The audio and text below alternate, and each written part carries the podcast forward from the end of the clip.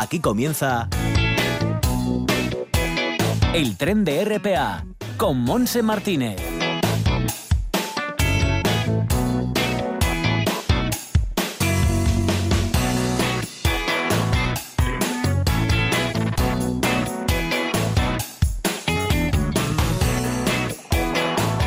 Y con Manolo Luña y Bárbara Vega en el apartado técnico, arrancando este tren radiofónico. Sabes que estaremos hasta las 2 en punto de la tarde, pero lo primero que vemos es cómo está el tiempo. Eh, a esta, primera hora de hoy, miércoles 24 de junio, estamos con los cielos casi despejados. Hay alguna que otra nube. La temperatura en Gijón en este momento es de 21 grados, pero subirá hasta los 23 con viento que cambia con respecto a ayer, viento del oeste.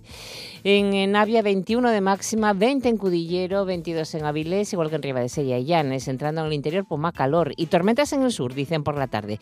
Cangas de Onís, 26 eh, de máxima, en el Alón 27, 26 en Oviedo con vientos del norte, en el eh, Caudal de Mieres 27, 28 en Lena y ayer y en Tineo 25 de máxima, en Cangas de Narceso, medio 29 grados de máxima, la zona más caliente o más calurosa hoy en el Principado de Asturias. Nubes y claros y como digo, toda la zona sur, eh, incluso Tineo, también hablan de que puede haber alguna tormenta. Bueno, por cierto, felicidades a todos los que celebran hoy su onomástica, Juanes, Juanitos, Juanitas, todos muchísimas felicidades y que celebréis un día muy especial, hoy miércoles. Y vamos enseguida a, mm, hablar de algo importante con la Comisión Europea en España, con uno de los representantes, con Yanis Virbilis, para tranquilizarnos a la hora de, de viajar no solamente por nuestro país, sino también por el resto de Europa. Han marcado unas pautas y unos consejos para bueno, pues que todo sea más tranquilo y seguro y que también conozcamos nuestros derechos como ciudadanos. Luego vamos a entrar en el espacio solidario al Alba con la ONG Sol de Paz Pachacuti, ya sabéis que hablamos con Javier Arjona, y seguiremos ya en la parte final, tras las noticias en la agenda joven de No digas que no lo sabes, subiendo al vagón vital. Eh, medioambiental del presidente de CEPESMA, Luis Laria. Todo esto hasta las 2 de la tarde. Así que lo primero de todo es esta información que nos va a ofrecer nuestro invitado.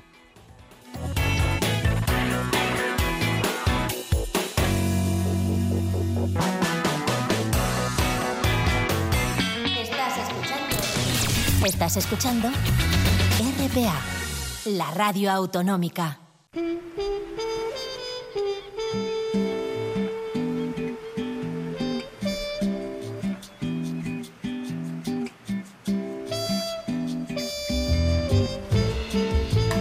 Pues ya podemos eh, entrar en este tema también importante al que vamos a prestar mucha atención. Ante la situación excepcional derivada de la pandemia causada por la COVID-19, la Comisión Europea ofrece una serie de consejos para reactivar el turismo en Europa y que los viajeros podamos disfrutar de este verano y del periodo vacacional con todas las garantías posibles. Estos consejos son aplicables en viajes tanto a nivel nacional como entre Estados miembros de la Unión Europea. Y podemos conocerlo ahora porque estamos con Yanis Virbilis, que es uno de los representantes de esta, de esta Comisión Europea en España. Yanis, ¿qué tal? Bienvenido, buenas, tardes. buenas tardes. Gracias por estar ahí con nosotros. Encantado. La verdad es que mm, ya ha pasado el estado de la alarma, aunque hay algunos rebrotes en este país. Esperamos y confiamos y cruzamos los dedos para que no vayan a más y no sea demasiado importante. Pero estamos todavía inquietos, no nos convence mucho, sobre todo lo de coger avión, viajar, eh, hacer turismo. ¿Qué, consejos nos, nos ofrecéis? Es normal, todos nosotros hemos vivido unos, eh, unas semanas, unos meses muy difíciles y es normal tener reticencias a la hora de, viajar, a tomar un avión o a ir a un hotel. Sin embargo, vemos que eso es eh, para nosotros algo muy importante, reanimar el turismo, es muy importante de un punto de vista personal. Mm, todos nosotros queremos estar unos días, unas semanas con nuestros seres queridos, ir a la playa o a la montaña y es también importante de un punto de vista de los profesionales del sector. Hay muchas familias en Europa, sobre todo, eh, y bueno, en, en, España también, que es un país muy turístico, que dependen del turismo. Así que para nosotros es muy importante hacer todo lo posible para reanimar el turismo y es por eso que hemos adoptado hace unas semanas eh, muchas medidas, muchos protocolos de seguridad, tanto para el sector de transporte como para el, sector de la hostelería, los hoteles y los restaurantes. Y también la actuación de la Comisión ha sido muy importante eh, con respecto a la reapertura de las fronteras, para que no haya restricciones en las fronteras. Y bueno, vemos ahora que la situación epidemiológica mm, eh, se, se, está mejorando en toda Europa. Eh, hay, por supuesto, unos pequeños brotes que, mm, bueno, por el momento todo está controlado y bueno, estamos muy optimistas que en la, eh, el periodo turístico, en este periodo turístico, vamos a poder viajar los que queremos. Claro. Bueno, pues entonces vamos a ir así por partes. Eh, el fundamental es viajar con seguridad. Ese es el objetivo de la Comisión Europea, que se reanude la actividad turística y así también se reactiven todos los sectores económicos. Sí, sí, sí, efectivamente. Eso es muy, es muy importante. Eh, mm, se han fijado ese marco común para restablecer los viajes y actividades turísticas. Eh, ¿Qué nos puedes decir en cuanto a esta, mm, a esta seguridad que tenemos que tener en los viajes? Bueno, sí, como he dicho, hemos, hemos eh, recomendado, hemos hecho unas recomendaciones para establecer en cada país unos protocolos de seguridad, tanto para el sector de transporte como para el sector de la hostelería. Por ejemplo, cómo viajar las medidas de seguridad a la hora de tomar un avión o un tren, por ejemplo, limitar el aforo de, un tren, un autobús, las medidas de seguridad también para los profesionales del sector, proteger entonces los conductores o los azafatos, las azafatas en un, en un avión, lo que es muy importante para nosotros también. También hemos, eh, hemos hecho unas recomendaciones para los protocolos de seguridad en los en el sector de la hostelería, como por ejemplo los hoteles tienen que mm, acoger los turistas, las medidas de seguridad en los locales comunes de un hotel, como es por ejemplo el, los restaurantes de un hotel o las piscinas o los spas.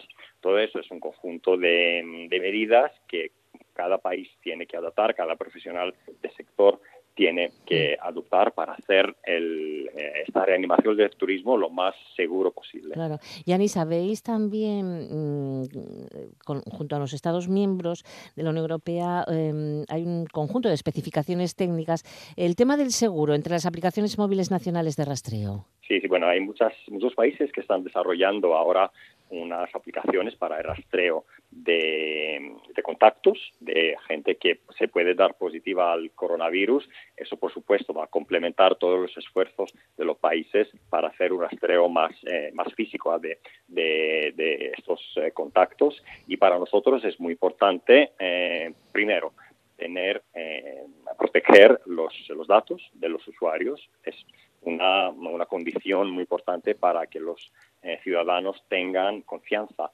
en este, estas aplicaciones y seguro es muy importante también que haya interoperabilidad entre los diferentes sistemas de eh, todos los países y eso es muy importante para que una aplicación pueda usarse a la hora de, de cruzar la frontera. Si por ejemplo un español que usa una aplicación va a Francia o a Italia es muy es necesario que se puede usar.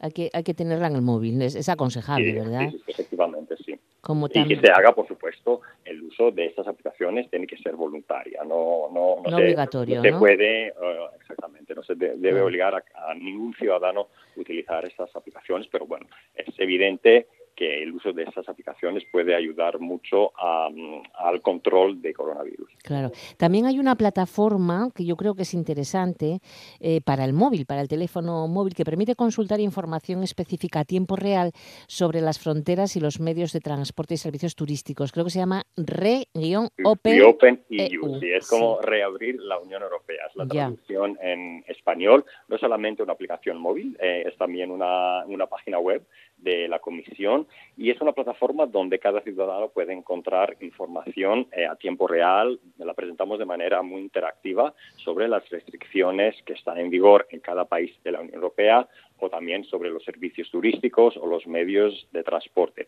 Y es muy importante para cada ciudadano que está preparando o que quiere viajar a otro país de la Unión.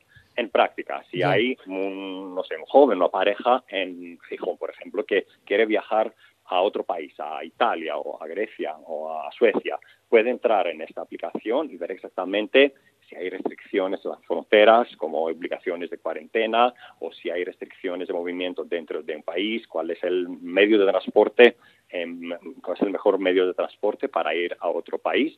En fin, puede ver toda la información que es necesaria a la hora de organizar, Un viaje. su, su viaje. Y es algo muy importante porque a veces, eh, Monse, sabes, no sabemos exactamente lo que está pasando No, sí, en sí, sí. otro país y esta plataforma, esta herramienta, creo que va a ser muy útil para que tomemos la decisión de, de viajar y creo que es también muy útil para ayudar los eh, profesionales del sector a acoger más turistas este año. Y recordamos que se llama Re-Alto Open EU de Unión Europea. Exactamente. Y que también se pueden comprar bonos para futuras estancias o comidas en sus hoteles o restaurantes favoritos también. O sea, tiene muchos servicios también esta, esta plataforma. Pero pasamos, si te parece, Yanis, eh, a conocer los derechos como pasajeros, que también tenemos que saber qué derechos tenemos. Sí, sí, sí, es muy importante. Como sabéis, a nivel europeo tenemos las normas de protección de los consumidores eh, más estrictas en el mundo y hemos eh, hecho prueba de eso también en los últimos meses, con todo lo que está pasando con los vuelos que se han sido anulados y a nivel europeo nosotros hemos recordado a todos los países, todas las compañías, sus obligaciones con respecto a los derechos de los consumidores cuando, por ejemplo, cuando hay una anulación de un vuelo, el consumidor tiene derecho a, a, ser reembolsado. Y este reembolso puede o tiene eh, o recoger todo el dinero que ha dado para un billete o también eh, puede tomar la forma de un bono. Eh, siempre y cuando el consumidor lo, lo desea. Eso es algo muy importante y es algo que también las compañías aéreas lo tienen que tener en cuenta. Uh -huh. Y es importante también que eh, los oyentes lo, lo, sepan y que sepan sus, sus, derechos con respecto a todos los vuelos otros viajes que se anulan. Uh -huh. Punto importante, ya porque el tiempo se nos está acabando, Yanis. El 112 sí. es el teléfono de emergencias que utilizamos aquí en, en nuestro país, pero creo que también eh, funciona en la Unión Europea. Es decir, si estás en Francia y tienes alguna emergencia, puedes llamar al 112. Exactamente, es una, el, eh, el número común en toda, en toda Europa, Europa, que puede tomar de forma gratuita desde teléfonos fijos como móviles en el caso de que haya alguna emergencia y esperamos que no. Esperemos que no. Y la tarjeta sanitaria europea llevarla siempre, sacarla. Exactamente, es una es la tarjeta sanitaria europea que se puede pedir de cada organismo de, de seguro en Europa y ayuda mucho porque eh, si eh, el usuario la tiene, el viajero la tiene, puede tener la misma eh, la, la, la, misma ayuda sanitaria como si estuviera en su propio país. Bueno, y recordamos que también podemos utilizar nuestro móvil en cualquier país de la Unión Europea y enviar sin SMS sin gastos, con coste limitado el SMS. Sí, en la Unión Europea. Sí. Bueno, Yanis, toda esta información me imagino que en la página web de la representación de la Comisión Europea en España se puede, se puede desmenuzar más, la gente puede pararse un poco más antes de viajar y organi cuando organice su viaje poder coger toda esta información. Efectivamente, todo está en línea en nuestra página web y bueno, y estamos aquí para dar toda la información a, a los medios de comunicación también españolas, como ahora. Bueno, pues ha sido un placer, Yanis Virbilis, por estar con nosotros y hablarnos de algo que nos preocupa, pero que bueno, sabiendo que ya se está trabajando en esta, en esta línea, los portavoces de la representación de la Comisión Europea en España, pues nos tranquiliza un poco más. Vamos a empezar a ver eh, esa planificación de nuestros viajes de vacaciones un poquito más tranquilos. ¿eh? Así que... Encantado. Muchas gracias, Yanis. Un placer. Un beso enorme. Gracias.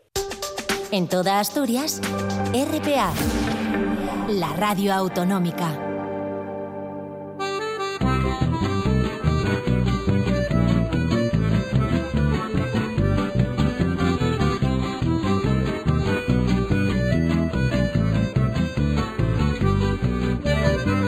A invasão chegou de barco nessa América Latina, beliscado da Europa esse plano de chacina. Vinham em nome da civilização. Estamos con este asunto, con este asunto solidario. El Movimiento de los Sin Tierra en Brasil nos ofrece esta sintonía para indicarnos que estamos ya en el vagón de Sol de Paz Pachacuti, el vagón al alba, y que ya podemos saludar a Javier Arjona. ¿Qué tal, Javier? Bienvenido. Buenos días en tiempo de verano. Pues sí, señor, con calorcito y con sol. Está un día bonito. Y un San Juan, ¿eh? que estamos en San Juan. Solsticio ya pasado. sí, exacto. Bueno, eh, Javier, creo que se presentó el informe CEAR sobre refugio. Sí, lo habíamos comentado la semana Sí. anterior. Se presentaba este informe anual sobre las personas refugiadas en España y en Europa. Ahí se abordan pues, las principales cuestiones en materia de asilo a nivel mundial, pero sobre todo aquí, en nuestro país y a nivel europeo. ¿no? Y, ha sido un año, el de 2019, en que nuestro país dobló su registro histórico de solicitudes de protección internacional, al tiempo que se ha reducido enormemente la tasa de reconocimiento y se produjo la reapertura de la peligrosa ruta eh, por Canarias ¿no? de personas migrantes. Una situación agravada en estos momentos, o sea, el informe del año pasado y ahora estamos en esta situación nueva de nueva normalidad, como dicen, eh, agravada esta crisis sanitaria económica que originó el virus, ante la cual la, Comisión Española de Ayuda al Refugiado traslada propuestas a nuestras autoridades para que se garanticen los derechos de esas personas, migrantes, solicitantes de asilo, refugiadas, el informe pues es un material para trabajarlo, es de fácil acceso en, la web, en la página de la cear.es y el sábado, que era el Día del Refugio, pues también estrenaban otro documental, Memorias de Refugio, por si alguien quiere echarle una miradina, ¿no? El dato de las NUR del Día del Refugio del sábado ya ha sido ampliamente publicado en todos los medios, 79,5 millones de personas un incremento considerable de 9 millones, dicen eh, en esta institución, sobre el año anterior. Sin embargo, los países que deben garantizar esos derechos, entre ellos el nuestro, pues le ponen cada año más obstáculos. Ahora más que nunca, ante la pandemia del coronavirus, es necesario reclamar a nuestros estados, a nuestro español en concreto, que no sigan poniendo en cuarentena sus obligaciones con las personas refugiadas. Muy bien. Pues eh, nos vamos con malas nuevas, Javier, desde Langreo en cooperación. ¿Qué ha pasado? Nuestro querido Langreo, sí, esta vez tenemos malas noticias. Eh, participamos del Consejo Local de Solidaridad y Cooperación, siempre se hacen buenas actividades, pero esta semana han tomado una decisión y sobre todo no lo han compartido, ¿no? Como es obligatorio con ese consejo que para eso se creó, para asesorar Alguien se ha dicho, y si Gaspar García Laviana levantara la cabeza, se asustaría de estas medidas tomadas desde, desde la alcaldía, desde el ayuntamiento de Langreo. Bueno, hace un año justamente, y hablando de refugio, la Felguera era escenario de una acción teatral en el mercado a cuenta del Día Mundial de las Personas Refugiadas que coordinaba Marino Franco y el Consejo, el Consejo de Cooperación de Langreo. Y este año el Consejo, pues, envió una nota al respecto de, este día, pero bueno, no ha tenido acciones concretas presenciales, ¿no? Dos o tres pueden ser los motivos, la pandemia en sí misma, que sin embargo pues hace más vulnerables, como hemos dicho con el informe de la CEAR, a las personas que aspiran a, a, ser refugiadas, ¿no? a tener ese acceso al derecho al refugio. O la no convocatoria del propio Consejo para que orientara en su, en su labor orientadora o la tercera, la increíble eliminación de la cooperación langreana por decreto y sin consulta. Pues la coordinadora asturiana de ONG ya envió la semana pasada un pronunciamiento de lamento, de rechazo, de sorpresa por estos recortes drásticos efectuados en la cooperación langreana, dice una parte del texto, existiendo un Consejo Local de Solidaridad y Cooperación de reciente creación, en 2018 empezó a trabajar, buenas perspectivas de, de, trabajos y tareas unitarias, resulta una muestra de flaqueza, incomprensión y desconocimiento de dicho Consejo el no haberle convocado para buscar su asesoría, así como lo indica el reglamento que está aprobado en el, en el Pleno eh, Municipal. Bueno, integrantes del Consejo Local eh, han exigido reunión inmediata desde la semana pasada. Finalmente va a celebrarse esta tarde en las escuelas Dorado. Hay quien piensa también que Langreo, no teniendo representación de partidos ultras, sin embargo, estarían encantados, ¿no? Porque les están haciendo una especie de, de trabajo gratis, de este trabajo, de este cariz antipersonas, que es eliminar la cooperación internacional. Bueno, esta no es la tónica que está teniendo el gobierno de Asturias, esta no es la tónica que está teniendo el gobierno de España, por lo tanto, Langreo aquí se ha marcado una acción negativa que esta tarde el Consejo analizará. Muy bien, pues estaremos pendientes también de toda, de toda esa mm, información. Pero seguimos con más actualidad. Em, Javier, vamos ahora a la celebración de la vida, Año Nuevo Indígena como la semana anterior anunciamos, el Inti Raimi en los pueblos andinos, el Huitripantu en el mundo mapuche y aquí el San Juan. el solsticio pasado se ha celebrado de la manera que se ha celebrado y la vida, pues hay que celebrarla. El Año Nuevo Mapuche todavía está de celebración y, y de fiesta.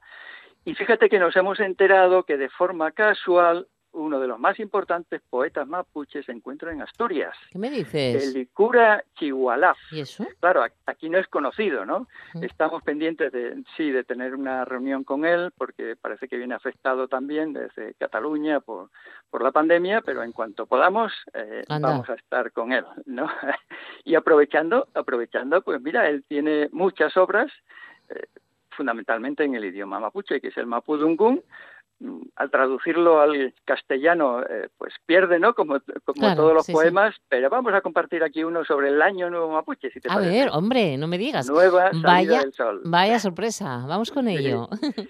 ello. 4-4, 4-4, y el sol en un cántaro quebrado. Entre las hierbas las aves esconden sus cabezas, y parece que la vertiente posee el murmullo de tu corazón. Uy, tripantu, dicen las niñas, y el rocío recogerá la lluvia. He vuelto, les digo, ahora soy un niño. ¿Han visto al avestruz? Traigan plantas, traigan flores, juguemos los juegos de los antepasados. Muzá y bebamos, qué hermosos en el cielo están los árboles con sus troncos de plata. Que ellos se miran, en ellos se miran estos sueños y los ríos que caen de la luna. Cuatro, cuatro, cuatro, cuatro, contigo estado despierto, madre tierra, y en la mañana el agua fresca es una constelación. Cuatro, cuatro, cuatro, cuatro, ya ha descansado el sol. Ese es el poema de, bueno. de Licura al Año Nuevo Mapuche. Pues ahí queda también un regalo. Bueno, pues vamos a también a recordar que este domingo es el 28 de junio y es el Día del Orgullo Gay.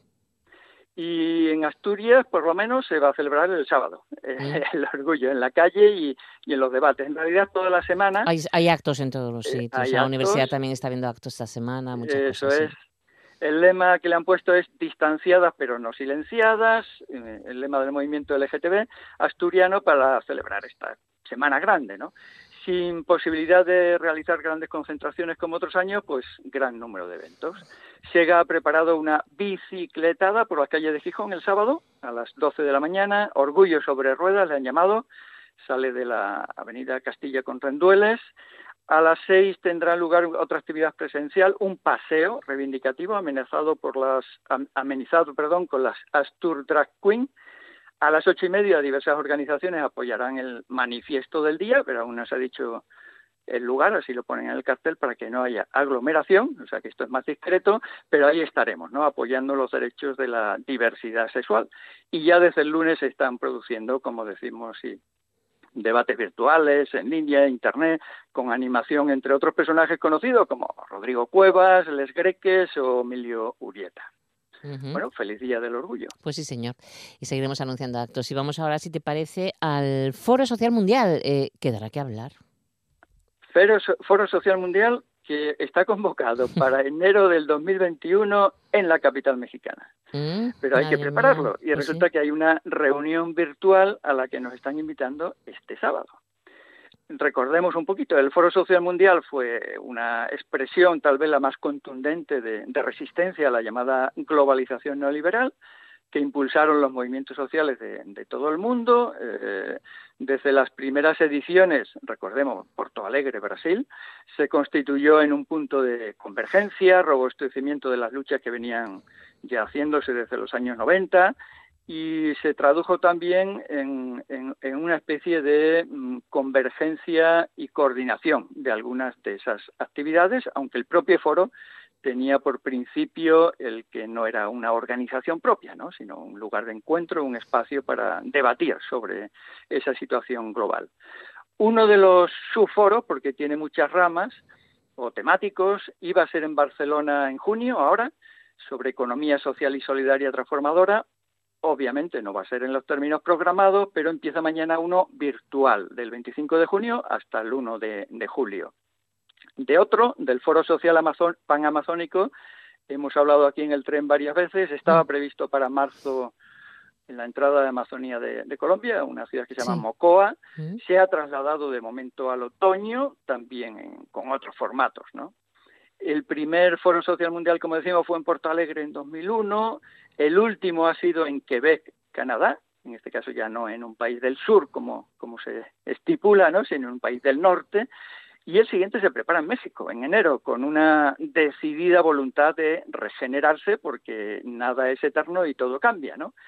Y para ello, pues hay una especie de llamamiento a los que se colocan claramente contra esta situación neoliberal, el patriarcado, el racismo, todas las formas de dominación y contra el modelo civilizatorio que oprime la naturaleza, dice el texto, ¿no? Otro mundo es posible, es el lema eh, famoso ¿no? del Foro Social Mundial, y otro mundo emerge de la pandemia del coronavirus. ¿Qué mundo es ese?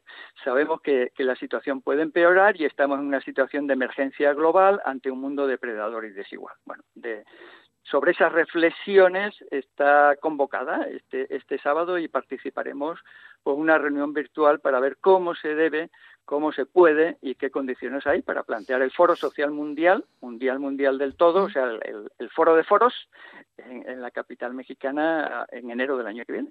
Bueno, pues nada, estaremos también pendientes de ello. ¿Alguna cosa más que reseñar, Javier?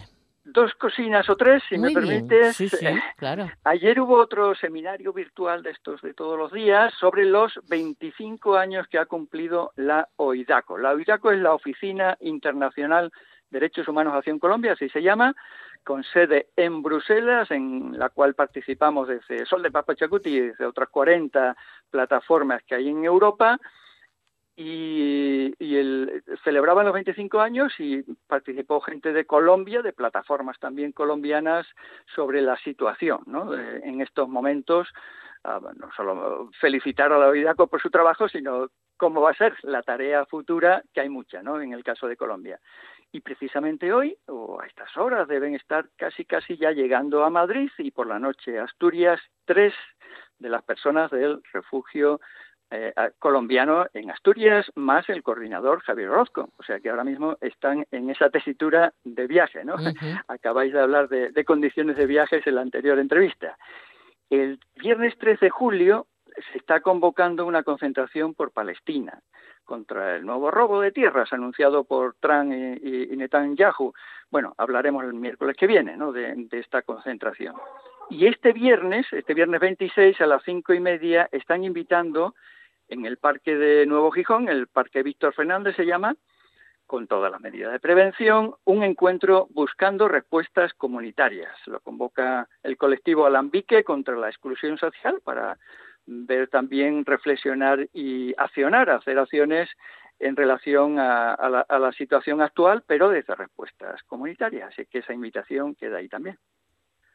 Perfecto, pues nada, ahí queda eso y cerramos por lo tanto este espacio solidario de Sol de Paz Pachacuti al alba. Javier Arjona, muchas gracias, que el Pachacuti nos siga acompañando, que tengas muy buen día, muy buen San Juan, muy buena semana, por supuesto. Igualmente, muchas gracias, Monse. Salud, solidaridades. No digas que no lo sabes. Toda la información juvenil en RPA. Ponte al loro y no digas que no lo sabes.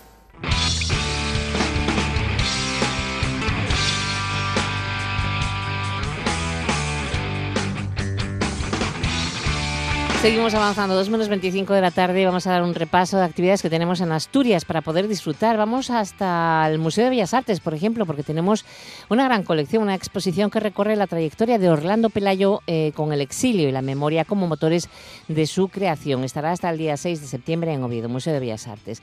Y luego nos vamos a otra exposición firmada por Benjamín Menéndez que contribuye a la conservación de la memoria y a la reflexión sobre nuestra historia desde la convicción de que el arte puede y debe ayudar en ese esfuerzo de introspección y análisis crítico, así como en la búsqueda de caminos de reinvención y supervivencia para los entornos. Esto está eh, también en el Museo de Bellas Artes de Asturias, se titula Caja de Herramientas y estará hasta el 30 de agosto.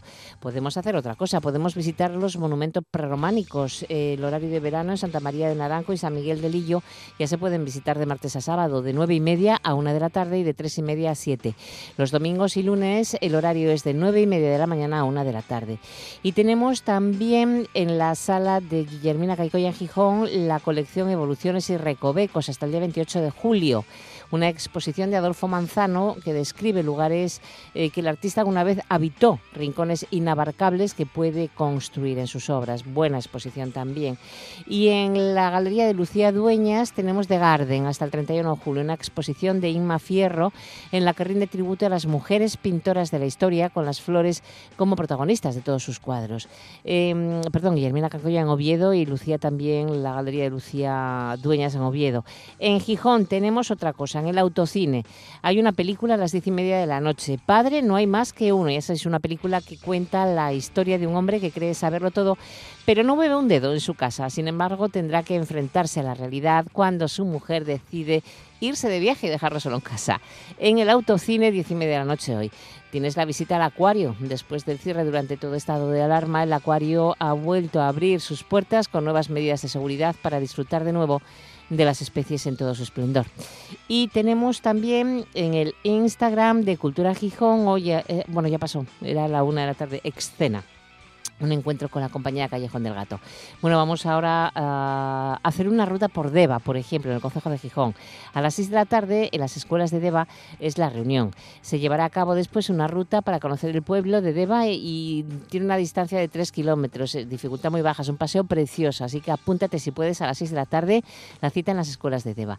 Y en Avilés tenemos dentro del Festival de Cine LGTBI hasta el 28 de junio en Filmín, en el centro Niemeyer y Filmín que se alían para llevar el quinto Festival de Cine LGTBI a toda España. Se podrá disfrutar de nueve títulos.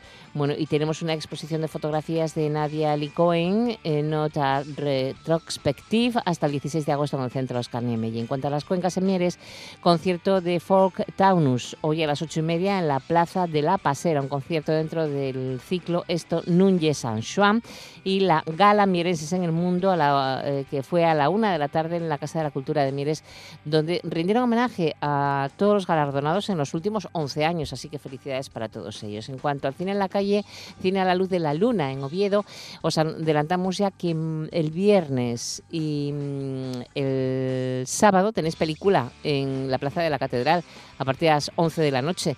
El viernes Bola de Fuego y en la Catedral de la India a París en un armario de Ikea. Buena película. Y tenemos también en Avilés Factoría Cultural, eh, la cocina con humor, arte para confinamiento, en fin, muchas actividades. Y hoy nos corresponde Jan Vilés, Cocina con Humor, por Félix Corcuera, a partir de las 8 de la tarde en las redes sociales de Factoría Cultural Avilés, como YouTube, Instagram y Facebook. Y tenemos también em, las jornadas de puertas abiertas, no lo olvides, en el bosque en el, en el Zoológico El Bosque en el Concejo de Oviedo hasta el viernes 26. Abren de 11 de la mañana a 8 de la tarde, que es su horario habitual, de forma gratuita estos días, entendiendo que a pesar de no facturar, eh, pues les falta, les hace mucha falta vender entradas y demás, creen que es un buen momento para dar de nuevo las gracias a todos aquellos que han ayudado al bosque en estos días tan difíciles. De todas formas, seguro que tienen alguna uchina por ahí para, bueno, voluntariamente, ¿eh? si quieres hacer algún donativo que bien les va a venir, pues que lo hagas. Y mm, es el último día, hoy miércoles, para apuntarse al primer turno de los campamentos urbanos para jóvenes de Avilés. Por lo tanto, ponte en contacto con el ayuntamiento si quieres que, mm, que tus hijos participen en ello. Está dirigido a jóvenes entre 12 y 16 años. Seguimos también con el Ayuntamiento de Colunga para recordaros que tenéis la exposición Belleza Mínima, fotografías de Juan Luis Pérez Isla Coyo en la Casa de la Cultura hasta, pues no sé hasta, hasta, hasta cuándo, pero de momento está vigente esta exposición. Y en cuanto al informe joven de ayer, tenemos tiempo libre, una guía de escalada deportiva, vías de diferente dificultad en Pelugano y Cuevas. Y puedes consultar eh, las em, rutas estas o esta guía a través de la Oficina de Información Juvenil de Moreda de ayer que está activa. También hay medidas tras la expiración del estado de alarma, eh, la resolución del 19 de julio de 2020 de la Consejería de Salud, por la que se establecen medidas urgentes de prevención, contención y coordinación necesarias para hacer frente a la crisis sanitaria ocasionada por la COVID-18 tras la expiración de la vigencia del estado de alarma. Y en cuanto a bolsa de empleo, que eso es genérico para todas las mm, OIJs, Pues tenéis varias. Tenéis el Ayuntamiento de Nava que buscan técnicos en educación infantil, el plazo hasta el 13 de julio. Eh, luego tenéis en el Ayuntamiento de Santa Eulalia de Oscos, están con la Bolsa de Empleo para operarios de servicios múltiples, el plazo hasta el 4 de julio. En el Ayuntamiento de Cangas de Onís eh, hay otra Bolsa de Empleo para agentes de policía local con titulación bachiller o técnico, permiso de conducir B, altura mínima 1,60 mujeres, 1,65 hombres el plazo se cierra el 2 de julio. Y el Ayuntamiento de Villaviciosa en la bolsa de trabajo que está creando es para auxiliares de policía. Eh, la titulación que piden aquí es graduada en educación secundaria obligatoria o equivalente y permiso de conducir B1 o equivalente y la altura la misma. Recordamos, unos 60 mujeres, unos 65 hombres y el plazo hasta el 20 de julio. De todas formas, en cualquier oficina de información juvenil te dan esta información, vete a la que está más cerca de tu casa. Uno, una y 41 minutos de la tarde, es miércoles. Nos vamos ya al vagón vital. No digas que no lo sabes. Toda la información juvenil en RPA. No pierdas el tren, ponte al loro y luego no digas que no lo sabes. Un espacio que patrocinan las oficinas de Sama del Langreo, San Martín del Rey Aurelio, Laviana, Mieres, Ayer y Lena, con la colaboración del Principado de Asturias. RPA, 24 horas al día, todos los días, a todas horas, en todo momento. El vagón vital con Luis Laria.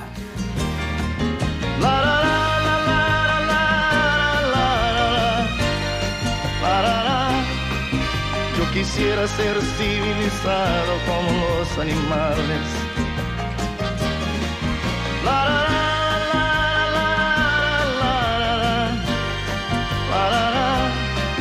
Yo quisiera ser civilizado como los animales. Luis Laria, ¿qué tal? ¿Cómo estamos? Hola. Hola. Muy bien, muy bien. ¿Estás en el hermoso municipio de Valdés?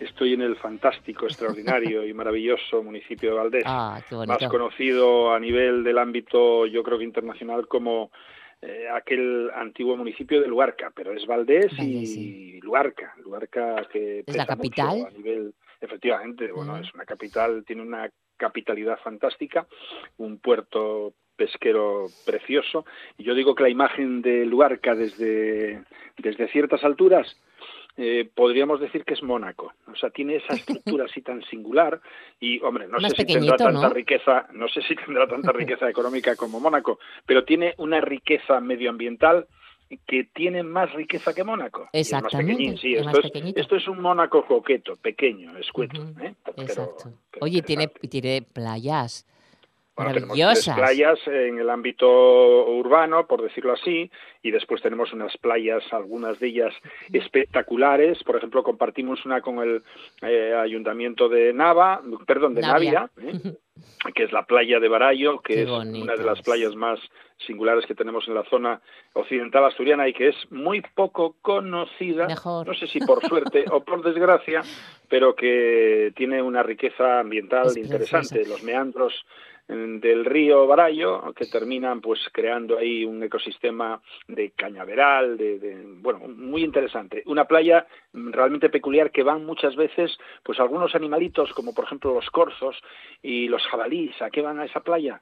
Pues les encantan porque ahí es una de las pocas zonas en las que pueden encontrarse con roca caliza y en la que además ahí sedimenta el agua, quedan esos charcos que se van evaporando y ¿qué queda? Pues queda lo que les encanta a ellos y también a nosotros, que lo necesitamos obviamente. Para vivir, que es la sal. ¿eh? Ya. Y entonces van a tomarse sales a, precisamente a esas zonas. ¿eh? Sobre todo Barallo es una de las playas donde más podemos observar esas condiciones. A mí me encanta dejar eh, el coche y atravesar caminando como, como un bosque Sí, hasta la playa. Porque luego otra, se puede entrar por otro sitio, pero a mí me gusta más ese. Son dos, son dos partes. Sí, puedes entrar por sí. Vigo de Vega y Sí. puedes en- encontrar entrar por Sabugo. Y es una playa que además, bueno, pues por ejemplo, para los que tenemos cuerpos así fantásticos, por ejemplo, como tú, ¿eh? Oh, yo no lo tengo tan fantástico, pero yo también. eh. Bueno, pues entonces, ¿qué podemos hacer?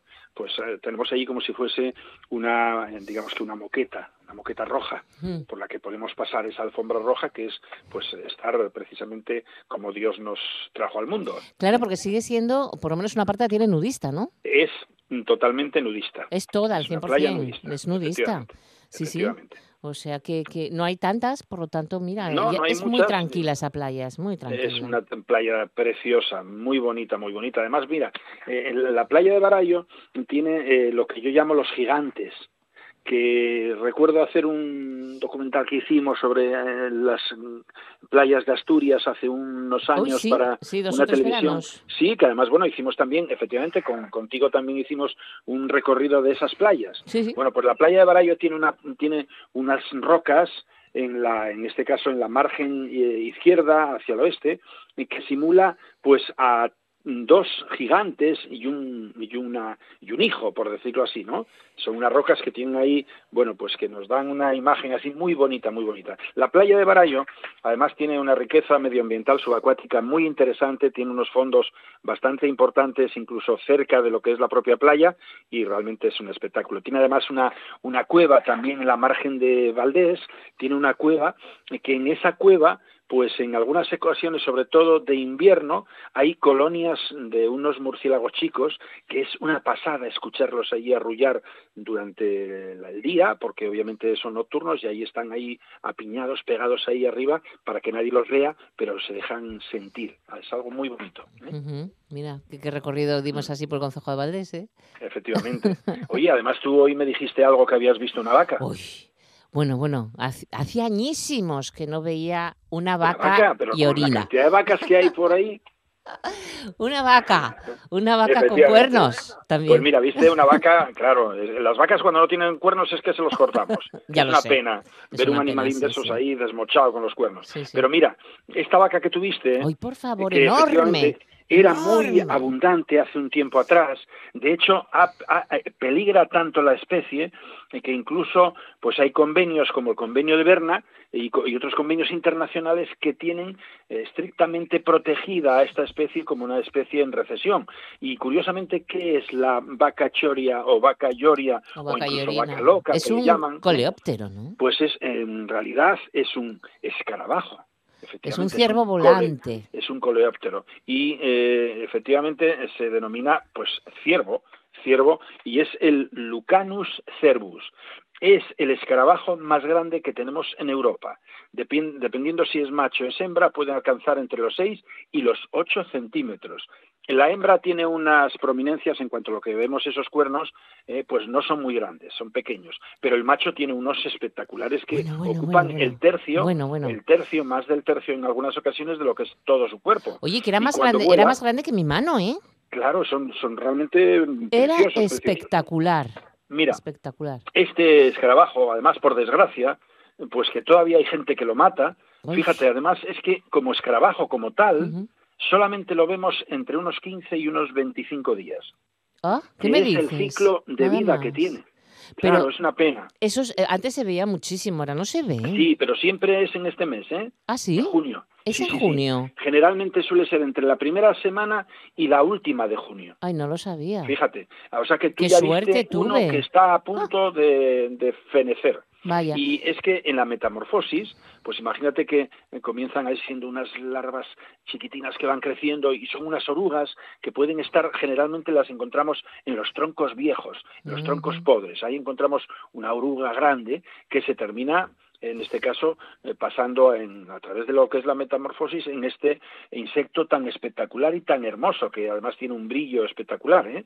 bueno Sí. pues eh, se alimentan sabes de qué se alimentan No. se alimentan de solamente por eso fíjate si son interesantes no se alimentan de otros organismos no se alimentan incluso de madera eh, verde o de brotes no no se alimentan exclusivamente de madera podre Ah, qué madera podre Porque tendrá unos siempre minúsculos bichitos o algo. Pues seguro. porque, bueno, pues eh, aprovechó, a través de su evolución, aprovechó un interés que otros no aprovechan y que es la madera podre. Pero ¿qué ocurre? Hay muchísima madera podre, pero cada vez tenemos menos eh, ejemplares de estos. Pero ¿Sabes cuánto puede pero- llegar a comer No, en un día? no. Porque claro, eso tritura, que es, no te imaginas, es una máquina de triturar. Y como viven muy poco tiempo, tienen una alimentación abusiva, por decirlo así.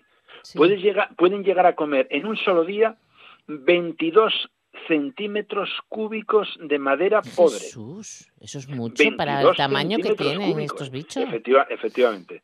Efectivamente. Y mira, ahí tienen, bueno, eh, pues realmente a mí me encantan muchísimo porque son animales que por desgracia cada vez efectivamente estamos viendo menos ¿Pero por y qué que es tendremos eso? que proteger. Pues, mm, ¿por qué? Pues porque hay muchos incendios, porque Ah. hay generalmente, claro, y la madera podre, la madera que está seca, esa pues es pasto completamente del incendio más rápido que la verde incluso.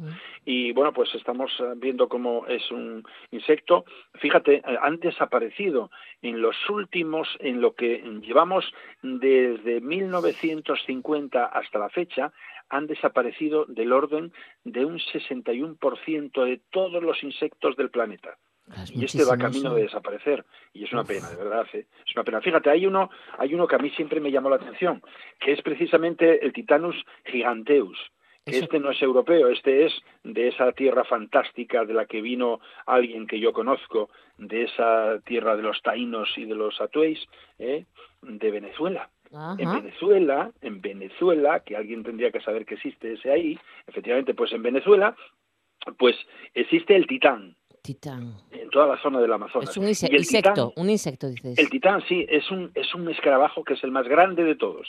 Mientras que la vaca lloria nuestra es el más grande de Europa, Ay, este el estoy titán viendo es- una foto, madre, por favor. Claro, es el más grande, es el más grande del Ah, planeta. Qué Un escarabajo bueno. fantástico, un artrópodo también, coleóptero, igual que el nuestro. Y que además llega a volar, cuando abre, abre las alas, Sí. llega a tener casi 40 centímetros ¿De envergadura? de, de envergadura. Madre casi mía, 40 40 centímetros. centímetros. Pero voy a decirte una cosa, mira, hay una historia que creo recordar ahora, que estoy hablando de esto, me parece que fue mm, David este Attenborough, ¿eh? Sí, sí, que sí. t- fue premio eh, Príncipe de Asturias, sabes que es un buen divulgador, naturalista Bueno, bueno. eh, inglés, Ten- tengo, li- tengo libros en casa sí. Efectivamente, bueno, pues tiene algunos docu- documentales muy muy buenos. Y mira, mm, recuerdo recuerdo un documental de él que era mm, visión de lo minúsculo. Mm, Me parece que, se- eh, que el título era creo que era visión de lo minúsculo o a ver que es que no lo recuerdo Sí. muy bien, pero creo que sí.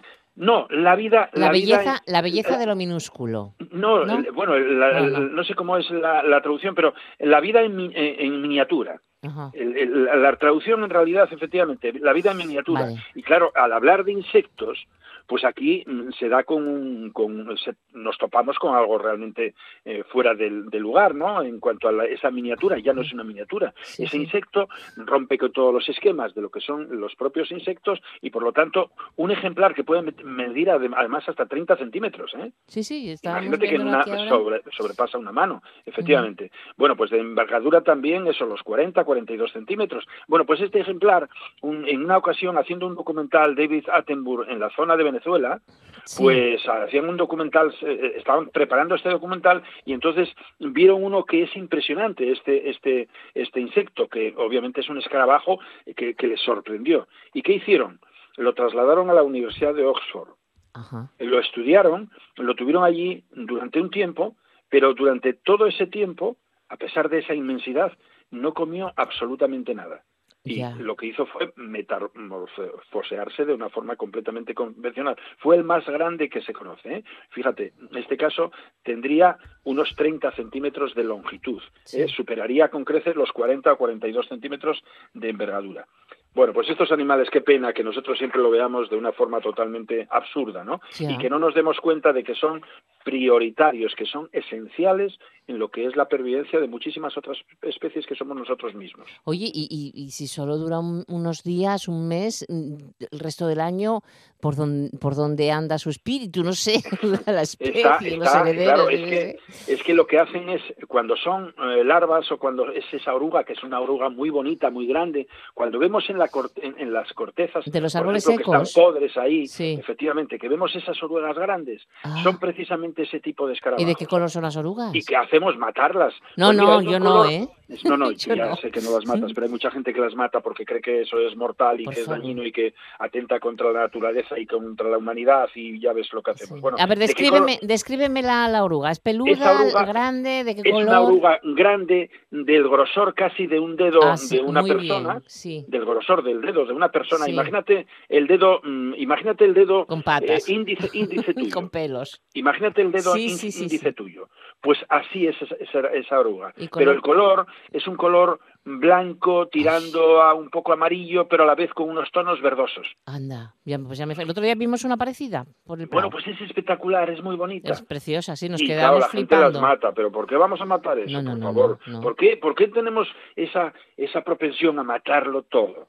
Pues no, hay que respetar esa vida porque además después nos daría mucha pena saber que esa, esa larva, esa oruga que termina en una fase última, que es precisamente esa vaca lloria, joder, pues ¿por qué la vamos a matar si además sabemos que va a vivir muy poco? Claro, ¿dónde vive más? Pues vive más en esas etapas anteriores y en esas eta- etapas anteriores no las podemos ver porque están ahí metidas entre las cortezas de los árboles, Sí. aprovechando pues la térmica que tienen Sí, precisamente pero, las pero el resto de los meses, ¿qué? O sea, la oruga durará poco también. Eh, bueno, eh, dura bastante más que como insecto. Ah, Eh, como insecto dura muy poco, muy poco. eh, Es la fase más. y entonces pequeña. pone el- los huevos... Efectivamente, en el después, árbol. eh, en el árbol, efectivamente, lo pone en el árbol, ahí en esas estructuras que son unas grietas y ahí esos huevos van eclosionando poco a poco en las distintas fases de metamorfosis. Mira, hay que decir una cosa, esas mariposas que vemos, cualquier tipo de mariposa que vemos por ahí, Sí. hay algunas mariposas tan efímeras que solamente duran unos cinco o seis días, Sí. Sí, sí. como mariposa. Y qué pena, ¿no? Que Ya. esos animalinos estén por ahí dando Y hay muchas, este, este año hay muchas mariposas. Sí, hay- eh, estamos viendo en este caso, sí, yo creo que hay bastantes. Mira, yo estuve precisamente en el alto de, de la Bobia, ¿eh? Toda esta zona eh, desde De la montaña, de, alta bien, la alta bobia, montaña sí, sí. occidental ¿eh? Sí, y me fascinó ver una cantidad tremenda de mariposas. Ah, qué bien, Bueno, qué pues bien. ojalá que, que las podamos ver. Eh. Obviamente en zonas donde no hay una incidencia, por ejemplo, de eh, pesticidas, insecticidas, herbicidas, pues bueno, tenemos siempre la oportunidad de ver más insectos que en aquellas zonas donde realmente pues la zona de la raza Mm. costera, zonas que hay explotaciones agrícolas, etcétera, pues claro, para aprovecharlo el recurso que tenemos que hacer pues de maíz ¿Mm? y de otros factores de forraje, etcétera, pues lo que hacemos es utilizar químicos y esos químicos están mm, estrechamente relacionados con la pérdida poblacional de lo que son los insectos. Ya. Bueno, otro día hablamos de los grillos, que cada vez se escuchan Bueno, menos también, grillos, ¿eh? grillos, Que yo, creo que hay menos también que Eh, cuando yo éramos mm, ¿tú, sabes, tú sabes cómo menos. sacaba yo los grillos de los agujeros? Meando el agujero, no me digas más. ¿A que sí? Ay, ya que sí, que sí, que sí. Que sí. que sí. Pues un día hablamos de esos grillos Vale. fantásticos, ¿eh? Muy, Muy bien, bien. Luis. Bueno, pero además te estaba llamando por ahí algún miau, me parece. Sí, se oía por bueno, algún, es que yo algún- estoy acompañado de naturaleza, en este caso puede ser doméstica, puede ser mascota, puede ser salvaje, de todo, Sí, ¿eh? exacto. Bueno, Luis, venga, un Un beso placer. fuerte, cuídate y placer, pasa buena gracias. semana. Hasta el miércoles. luego, Adiós. Sweet, never let me go. Y nosotros vamos aparcando este tren radiofónico para llegar a las 2 de la tarde. Recuerda que ahora vamos a conocer las noticias de esta mañana de miércoles, día 24 de junio, día de San Juan, con los compañeros informativos de RPA. Los saludos son de Bárbara Vega y Manuel Luña en el apartado técnico y quien os habla, Monse Martínez. Muchas gracias por estar al otro lado, viajar con nosotros en esta radio pública asturiana, tu radio. Nosotros volveremos a salir en tren mañana, así que nos quedamos con el recuerdo de Elvis Presley.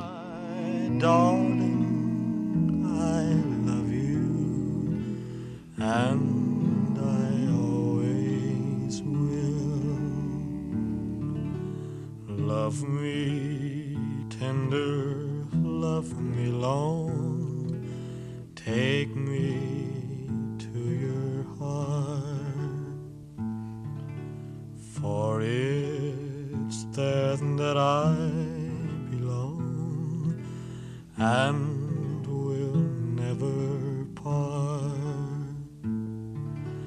Love me tender, love me true, all my dreams fulfill. For my darling, I love you, and I.